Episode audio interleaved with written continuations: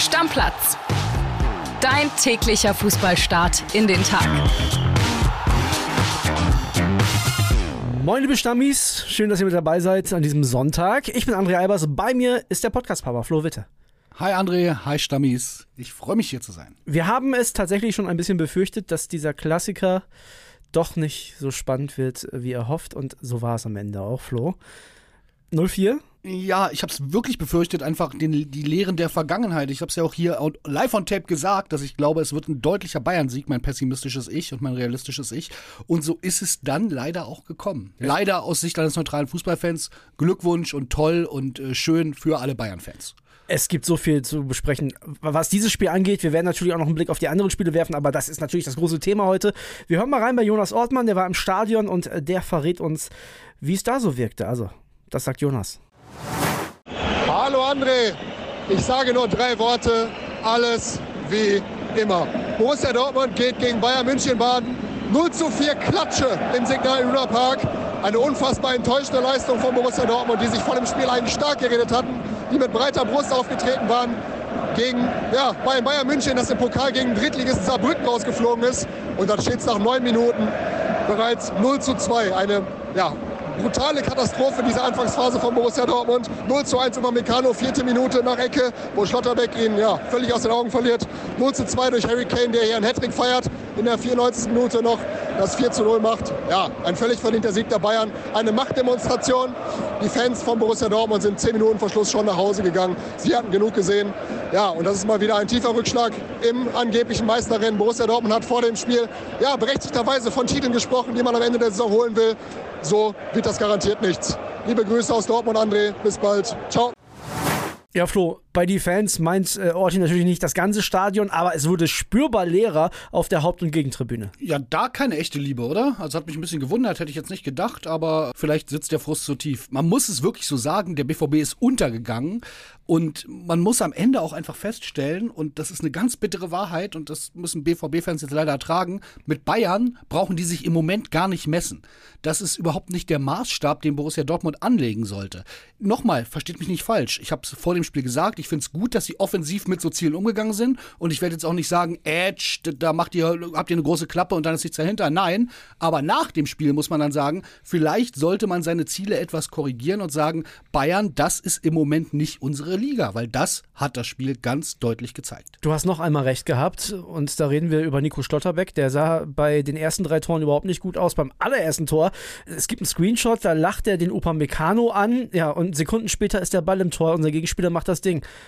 Sieht unglücklich aus. Genau, es sieht unglücklich aus. Ich bin immer vorsichtig anhand von Fotos oder Videoschnipseln da was zu beurteilen. Man könnte ihm unterstellen, er war nicht ganz bei der Sache, weil er rennt dann total hinterher. Und ich habe das ja vorher gesagt. Ein Upamecano, obwohl er angeschlagen ist und obwohl ich ihn jetzt nicht für jemanden von der allergrößten internationalen Klasse halte auf der Innenverteidigerposition, ist halt immer noch deutlich besser als ein Schlotterbeck. Das ist die Wahrheit. Und der muss Dortmund jetzt ins Gesicht schauen und vielleicht möglicherweise im Winter dann noch in der Transferperiode Fehler korrigieren, weil das hat das gezeigt. Der Kader ist einfach um Längen schlechter. Das wussten wir auch vorher, aber jetzt haben wir es halt 90 Minuten auf dem Platz gesehen. Auch ein Füllkrug ist kein Kane. Da wollte ich dich gerade drauf ansprechen. Harry Kane mit seinem ersten ich würde sagen, richtig wichtig überragenden Spiel. Ja, drei Tore gemacht beim BVB im Signal Iduna Park.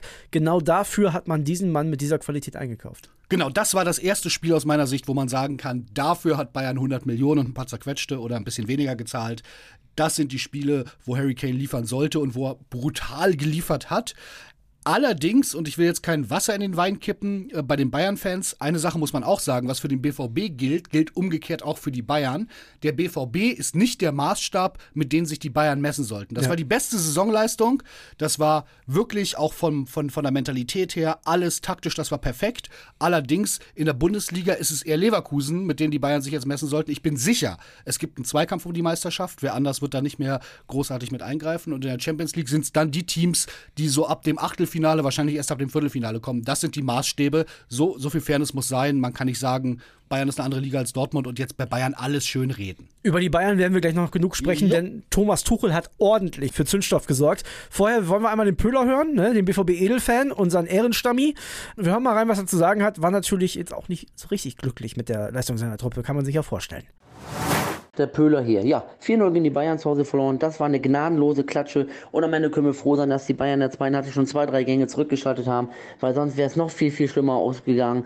Man hat sich wie Sau auf dieses Spiel gefreut und wurde gnadenlos enttäuscht. Nach neun Minuten war der Drops ja schon gelutscht. Und ich habe heute, bis auf ein, zwei Ausnahmen, und damit meine ich Gregor Kobel und Marco Reus, der irgendwie echt einiges versucht hat, keinen einzigen Dortmunder gesehen, der das Messer zwischen den Zähnen hatte, getreu dem Motto, heute wollen wir den Bayern mal richtig vom Koffer scheißen. Das war einfach nichts was mit Bundesliga-Spitzenmannschaft zu tun hatte. Das war Klassenerhalt, das war Zweitliganiveau gefühlt. Und mit der Leistung brauchen wir auch dieser gar nicht gegen Newcastle antreten, weil dann enttäuschen wir wieder 81.000 Fans. Und Glückwunsch hier auch an die Bayern. Habt ihr hochverdient gewonnen und habt eine richtig schöne öffentliche Trainingseinheit gehabt vor 81.000 Leuten. Danke Dortmund für nix. Ja, der Pöhler wie immer on point, oder? Muss man sagen. Da ist äh, nicht nur Fanbrille, der bringt es auf den Punkt. Ich hatte ja das Glück, ihn kennenlernen zu dürfen privat. Wir haben uns zufällig im Urlaub getroffen. Darum Grüße gehen raus, Riesentyp und ich glaube, dem ist gar nichts hinzuzufügen. Was ich mich frage, Flo, und da würde ich ganz gern doch noch mit dir drüber reden beim BVB. Haben wir doch die ganze Zeit recht gehabt? Weil der BVB hat nicht wirklich gut gespielt, aber die Punkte eingesammelt. Das sah nicht so aus wie eine Spitzenmannschaft über weite Strecken. Naja, das ist ja unser Job. Unser Job ist nicht, alles schön zu reden. Das können Sie im Stadionheft machen und über die äh, Vereinskanäle. Wir haben immer gesagt, das ist vom Ergebnis her alles gut und ja. von den Punkten her, aber was dahinter kommt, also hinter den reinen Ergebnissen, ist nicht so doll. Und inzwischen sage ich dir, André, das ist auch von den reinen Ergebnissen her, naja, das sind jetzt noch vier Punkte auf Frankfurt auf Platz sieben. Also, das muss man auch mal so sehen. Das ist nicht so, dass die jetzt durchgerauscht sind. Ich bin gespannt und jetzt ist Edin Terzic gefordert was so eine Niederlage mit der Mannschaft macht. Ich habe gesagt, das kann in einem Saisonverlauf auch einen Drall geben. Sehr gespannt, große Herausforderung für Edin Terzic. Bleiben sie jetzt oben in Schlagdistanz oder reißt das ab? Ich kann für alle BVB-Fans nur hoffen, dass am Dienstag gegen Newcastle wieder ein anderes Gesicht gezeigt wird. Und wenn man da die drei Punkte holt, dann sieht es ja zumindest in der Champions League schon wieder besser aus. Genau, und Dortmund-Trainer wird man übrigens nicht, um irgendwie gegen Wolfsburg, Frankfurt und Darmstadt zu gewinnen, sondern Dortmund-Trainer wird man in erster Linie, um Mittel zu finden, Bayern zu schlagen und dann, wenn es gut läuft, auch noch ins Pokalfinale zu kommen und ins Champions League-Viertelfinale. Ich denke mal, das sind so die Benchmarks, die ein Dortmund-Trainer hat und an denen muss er sich jetzt auch messen lassen. Kommen wir zu den Bayern. Da hatten wir auch einen ehemaligen Dortmund-Trainer mit Thomas Tuchel, der auf der Pressekonferenz, ihr habt das bei uns gehört, schon, ich sag mal, Giftpfeile geschossen hat Richtung Didi Hamann und Richtung Lothar Matthäus und das gipfelte gestern. Der war vor dem Spiel schon mega abgefuckt von Patrick Wasserzieher. Also wirklich, der hat dem Fragen gestellt, da ist der Tuchel schon so ein bisschen aus der Haut gefahren. Die haben natürlich nachgebohrt, ne? Immer wieder gepikst, gepikst, gepikst.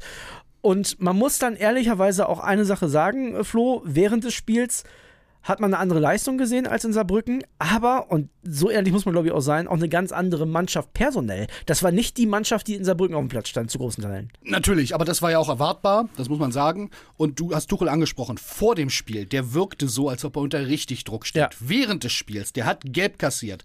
Der hat, obwohl, bei Führung, ob, bei Führung, obwohl sie schon geführt haben, aus dem Kabinengang raus, dann mit Eitekin, als er wieder nach der Halbzeit auf den Platz ging, diskutiert. Der war richtig geladen. Du hast gemerkt, der steht unter Riesendruck. Wir haben es gesagt, eine Niederlage wäre Vollkrise gewesen. Und er hat diesen Druck standgehalten. Tuchel Masterclass, eine Mannschaft muss man auch erstmal so einstellen, hat geliefert und dann ähm, nach dem Spiel, vielleicht magst du es erzählen, ist es dann noch ein bisschen eskaliert. Es ist nach dem Spiel komplett eskaliert, denn dann ging es an den Tisch, an den Sky-Tisch, an den Expertentisch und da war ja unter anderem auch Lothar Matthäus. Ne? Und da muss man mal ganz ehrlich sagen, äh, der Thomas Tuchel hätte sich da so ein bisschen, ja, wir haben gewonnen und in Bescheidenheit äh, zurückziehen können, aber nee, der ist voll, wirklich voll auf Konfrontationskurs gegangen. Warum äh, hat die Mannschaft heute so eine gute Leistung gezeigt? Und darauf sagt Thomas Tuchel, trotz Zerwürfnis von Trainer und Mannschaft oder obwohl es keine Entwicklung gibt, fragt das doch lieber Lothar. Und wenn das nicht weiß, dann weiß es bestimmt Didi. Also der war richtig angepisst. Ja, Wahnsinn. Das hast du gemerkt. Man kann jetzt sagen, das ist vielleicht unprofessionell, wenn man es negativ mit ihm auslegt. Ich finde es richtig gut. Da waren Kritiker, die zu Recht kritisiert haben. Den hat das jetzt aber auch gezeigt. Und dann ist ihm dieser Triumph auch absolut zu gönnen, finde ich. So, und er hat. Und das muss ein Lothar Matthäus auch schlucken. Und ich bin mir sicher, das wird ein Lothar Matthäus auch schlucken. Na, der hat das ja auch geschluckt. Der hat dann äh, ein, zwei Sachen gesagt. Hat dann auch gesagt, ja, hier für mich, vielleicht sieht Thomas das anders, aber Bayern hat das beste Spiel gemacht. Und das Ding war aber, dass Sebastian Hellmann einfach nicht aufgehört hat. Ne? Der hat dann nochmal nachgebohrt am Ende. Jetzt, wo sich alles so ein bisschen beruhigt hat, hat er gesagt, er hat dann aufgezählt, wo Tuchel überall war. Zum Beispiel ne, beim BVB Erfolg gehabt, der hat bei Paris Erfolg gehabt, bei Chelsea Erfolg gehabt. Warum kann er denn nicht so gut damit um, wenn andere Leute die Leistung kritisieren? Und Tuchel hat dann nochmal gesagt, ich habe damit kein Problem. Es ist für mich kein Problem, aber jetzt kann ich doch auch mal sagen, wir haben ein geiles Spiel gemacht. Und das schaukelte sich immer mehr hoch und am Ende hat er dann gesagt, wir haben hier gewonnen, jetzt müsst ihr eine 180-Grad-Wende machen, viel Spaß, Mic Drop und gegangen. Einfach ja. gegangen. Geiler Abgang, kann ich mich nicht erinnern, dass es ein Bayern-Trainer mal so gemacht hat. Ich feiere es ein bisschen, ganz ehrlich, weil ich es menschlich total nachvollziehen ich kann. Ich kann es auch 100% verstehen. Und ihm ja. ist dieser Triumph einfach zu gönnen. Wir sind auch kritisch mit ihm ins Gericht gegangen. Ja. Finde ich auch in Ordnung. Muss er sich auch gefallen lassen, lässt er sich auch gefallen. Aber dann ist dieser Triumph auch gerechtfertigt und ich bin gespannt, äh, wie es da weitergeht, ob es da vielleicht mal eine Aussprache gibt. Ich muss eine Sache dazu noch sagen. Er hat dann gesagt, ja, okay, wir sind aus dem Pokal raus, aber wir haben zwei Unentschieden in der Liga, ansonsten alles gewonnen und in der Champions League sind wir auch ganz vorne mit dabei. Weißt du, an was mich das erinnerte, als er so aufgezählt hat, wo die Bayern eigentlich gerade stehen? An Julian Nagelsmann. Weil der stand auch ziemlich gut da zu dem Zeitpunkt und der musste gehen. Der musste gehen, weil die Verantwortlichen damals den Eindruck hatten, das geht hier mit dem nicht gut aus. Sie haben vor allem die Meisterschaft in Gefahr gesehen, auch, genau. muss man sagen. Und ähm, ich glaube, die muss Bayern jetzt noch nicht in Gefahr sehen. Ich habe es gesagt und da lasse ich mich auch drauf festnageln. Ich glaube, wir werden relativ lange einen Zweikampf haben und da wird keine andere Mannschaft mehr außer Leverkusen und Bayern eingreifen. Also, Thomas Tuchel bleibt spannend in den nächsten Tagen. Ich bin sehr, sehr gespannt, auch vor dem Champions League-Spiel, was jetzt ansteht, wie er sich da auf der Pressekonferenz nochmal äußert. Da wird sicherlich auch die eine oder andere Nachfrage auch von unseren Reportern geben. Flo, ich würde sagen, wir werden auch in den nächsten Tagen über die Bayern sprechen, gucken uns jetzt aber mal die anderen Spiele an. Da gab es ja zunächst am Freitagabend einen wichtigen Auswärtssieg von Bochum, die haben 2 zu 1 gewonnen in Darmstadt. Ich habe gesagt, wenn ich tippe, dass Darmstadt gewinnt, gewinnt Bochum und so. Es ist natürlich wie immer auch gekommen, ne? ist ja klar. Die sollten nicht einkaufen. Ich müsste eigentlich einen Ehrenplatz auf der Bochumer äh, Tribüne bekommen. Also wirklich. Bochum ganz wichtiger Auswärtssieg, ganz wichtige drei Punkte. Gestern in der Konferenz gab es auch ein paar Mannschaften, die punkten mussten. Zum Beispiel der erste FC Köln ist denen so teilweise gelungen. Am Ende 1-1 gegen FC Augsburg. Eigentlich zu wenig für die Kölner. Augsburg kann, glaube ich, mit leben, oder? Ja, genau. Augsburg, Augsburg absolut. Ähm, die sind nach dem äh, Trainerwechsel ganz vernünftig in Fahrt gekommen. Und das ist ein Punkt, den man mitnimmt. Ja, für Köln ist im Moment alles zu wenig, was keine Siege sind. Das wird problematisch. Hallo, ich bin Mirko Kasimir. Und mein Name ist Stefan Netzeband. Wir sind die Stimmen von Tatort Deutschland, dem True Crime Podcast von Bild. Jede Woche erzählen wir euch packende, echte Kriminalfälle aus Deutschlands größter Polizeiredaktion, vom Mord in der Antike bis zum Cold Case der Gegenwart. Geschichten, die einen nicht mehr loslassen. Kompakt erzählt in 15 bis 20 Minuten. Tatort Deutschland auf Spotify, Apple Podcasts, Amazon Music, Google oder überall dort, wo es gute Podcasts gibt. Richtig, Diskussion hatten wir beim Spiel Freiburg gegen Gladbach, denn da gab es einen Elfmeter, der wiederholt wurde. Also das Elfmeter war unstrittig, faul von Lienhardt und dann hat Weigel geschossen und Atubolo hat gehalten. So, jetzt stand der 0,5 Millimeter mit seinen Hacken vor der Linie und das heißt, stand nicht mehr auf der Linie, Elfmeter wird wiederholt. Das ist die Regel. Also grundsätzlich hat der Schiedsrichter, muss man sagen, richtig entschieden. Jetzt fordere ich aber ganz klar, schafft die Scheißregel ab. Also, sorry, ein Stürmer kann machen, was er will, ein Torwart nix. Ich bin ausgeflippt, wirklich, ja. weil ich das hasse, wenn Elfmeter deswegen wiederholt werden. Ich finde die Regel abschaffen schwierig, weil du willst ja auch verhindern, dass der irgendwie drei Schritte nach vorne macht. Ja, aber selbst wenn, soll er noch an der Fünferlinie stehen. Ja, aber es ist doch einfach Fingerspitzengefühl, das berühmte Fingerspitzengefühl. Damit kann man es lösen. Da soll ein Schiedsrichter nicht abpfeifen, da soll er abpfeifen, wenn der sich wirklich eine Sekunde vorher drei Schritte nach vorne macht, okay, aber nicht bei einer ganz natürlichen Torwartbewegung. Finde ich lächerlich, macht mich rasend und Streich hat an der Seitenlinie richtig getobt und das konnte ich total verstehen. Also was ich da überhaupt nicht nachvollziehen kann. Und da muss man sich halt was einfallen lassen man möchte ja, dass Fußball Fußball ist. Und sorry, in keiner Kreis-, Bezirks-, Landesliga wird so ein Elfmeter zurückgepfiffen. Niemals, nie, nie, im Leben. So, und das ist natürlich lächerlich. Am Ende, ich weiß nicht, ob man sagen kann, ausgleichende Gerechtigkeit, aber Griffo hat noch einen Elfer reingemacht in der Nachspielzeit. Ganz wichtiger Punkt für die Freiburger. Es hieß 3 zu 3 am Ende. Ich glaube, das ist dann eher ein Punkt, wo beide mit leben können. Gladbach hätte natürlich die drei Punkte gerne mitgenommen, hätten vorher aber wahrscheinlich einen Auswärtspunkt unterschrieben und Freiburg, wenn du zwei, drei hinten liest in der Nachspielzeit, musst du damit leben. Ja, Freiburg weiß ich nicht. Vielleicht noch ein Satz dazu. Ich weiß nicht, wie hoch die Ansprüche da in Wirklichkeit sind. Die sind jetzt im Moment Achter. Für mich so ein bisschen der heimliche Absturz. Wir haben vorhin auch äh, untereinander schon drüber gesprochen. Du hast gesagt, na, Freiburg ist jetzt halt wieder Freiburg. Ich glaube, ja. das trifft's ganz gut. Lass uns weitermachen mit einer Mannschaft, die wahrscheinlich nicht so zufrieden mit ihrem Tabellenplatz und schon gar nicht mit den Punkten ist. Und da reden wir über den ersten FC Union Berlin. Da gab es Urs Fischer Liebesbekenntnisse im Stadion, trotz der nächsten 3-0-Klatsche gegen Eintracht Frankfurt. Ja, im Stadionheft schon vorher hat äh, Präsident Dirk Zingler ihm quasi eine, eine, Jobgarantie ausgesprochen. Super. Ganz äh, irre. Und ich sag dir ganz ehrlich, mein Take dazu, ich finde es inzwischen nur noch peinlich. Ich finde es nicht peinlich, dass vielleicht an so einem Trainer festgehalten wird, aber das sind zwölf Niederlagen. Wo gab es denn sowas schon mal? Zwölf Niederlagen. Mit so einer Mannschaft, zwölf, die sie nicht zwölf, Darmstadt. Zwölf, genau. Also es ist irre. Und äh, wenn ich dann diese Ultras lese, die ein Plakat entrollen, es ist uns egal, was die Presseschweine schreiben, Urs Fischer ist Unioner und soll es auch bleiben. Also schuld daran sind nicht die Presseschweine, liebe Union-Fans, dass euer Verein so miserabel und unterirdisch spielt und zwölfmal in Folge verloren hat, sondern Trainer, Manager, Spieler, weiß ich was, wer auch immer, aber nicht wir. So eine Beleidigung, sorry, normalerweise kann man sagen, lass es abperlen, aber das finde ich nur noch lächerlich, diese Folklore da. Dann sollen sie mit Urs Fischer absteigen, wenn sie meinen, sie wollen da nichts an der Dynamik ändern, aber dass jetzt die Fans, die die Schuld bei der Presse suchen, sorry, Thema verfehlt. Es ist ja ein unfassbarer Negativstrudel, der schon oft auch bei Mannschaften, wo man vom Kader her gesagt hätte, nee, das passiert nicht, im Abstieg geendet ist. Und wenn wir jetzt mal gucken, nächsten Spiele, jetzt geht's gegen Neapel und dann geht es nach Leverkusen. Also das ist ja, sorry, das ist zum Scheitern verurteilt. Ich würde jetzt den Trainer auch nicht wechseln, bin ich ehrlich zu Ja, dir. reden wir nächsten Woche hier Sonntag über Niederlage 14, bin ich mir relativ sicher. Ich würde den Trainer jetzt nicht wechseln. Willst du jetzt, willst du jetzt einen Cut machen und den zweimal verlieren lassen, den neuen Trainer? Ich weiß es nicht. Ich, ich kann es dir nicht sagen, weil ich nicht weiß, wer auf dem Markt wäre. Ich, ich kann da nicht in Runats Gehirn reingucken. Danach gibt's ein Heimspiel, danach ist Länderspielpause und dann gibt's ein Heimspiel gegen Augsburg. Sorry, das ist der perfekte Zeitpunkt. Ist halt einfach so.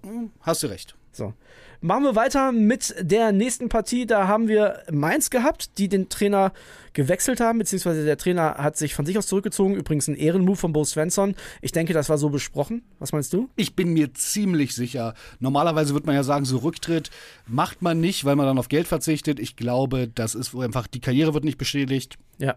Da steht kein Rauswurf drin. Das finde ich einen sauberen Umgang damit. Von daher alles in Ordnung. Und es hat sich ja ausgezahlt. 2-0 Sieg gegen RB Leipzig, die damit für mich ganz klar bewiesen haben, dass sie momentan das Kaliber Borussia Dortmund sind und äh, damit um Platz 3 und 4 in der Bundesliga spielen und mit der Meisterschaft nichts zu tun haben werden. Ja, ich finde es ein bisschen schade.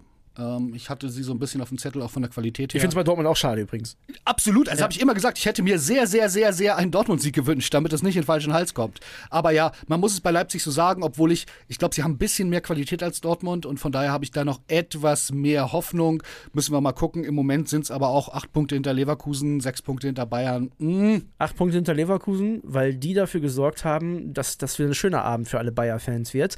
Denn die haben 2-0 geführt in Hoffenheim, da dachte man schon, ja, Leverkusen halt. Dann stand es zwischenzeitlich mal 2-2 und dann kam dieser Außenverteidiger, den hätte ganz Europa ablösefrei holen können im Sommer, Alejandro Grimaldo, der macht das, äh, tatsächlich wieder einen Doppelpack. Was für ein überragender Transfer und was für Comeback-Qualitäten nach einem Ausgleich von Bayer Leverkusen. ja, das ist eine Spitzenmannschaft. Ja. Also Spiele vorneweg gewinnen, das können alle in Anführungsstrichen, wenn sie gut sind und dem Gegner überlegen. Aber so einen Rückschlag wegstecken und das dann noch drehen, irre. Und du hast es angesprochen, die Transfers, wir haben schon öfter darüber gesprochen. Simon Rolf ist für mich jetzt schon sehr früher Frontrunner bei äh, der Manager des Jahres Diskussion. Eigentlich äh, kann da gar kein anderer mehr eingreifen. Und du musst dir das halt auch wirklich mal angucken.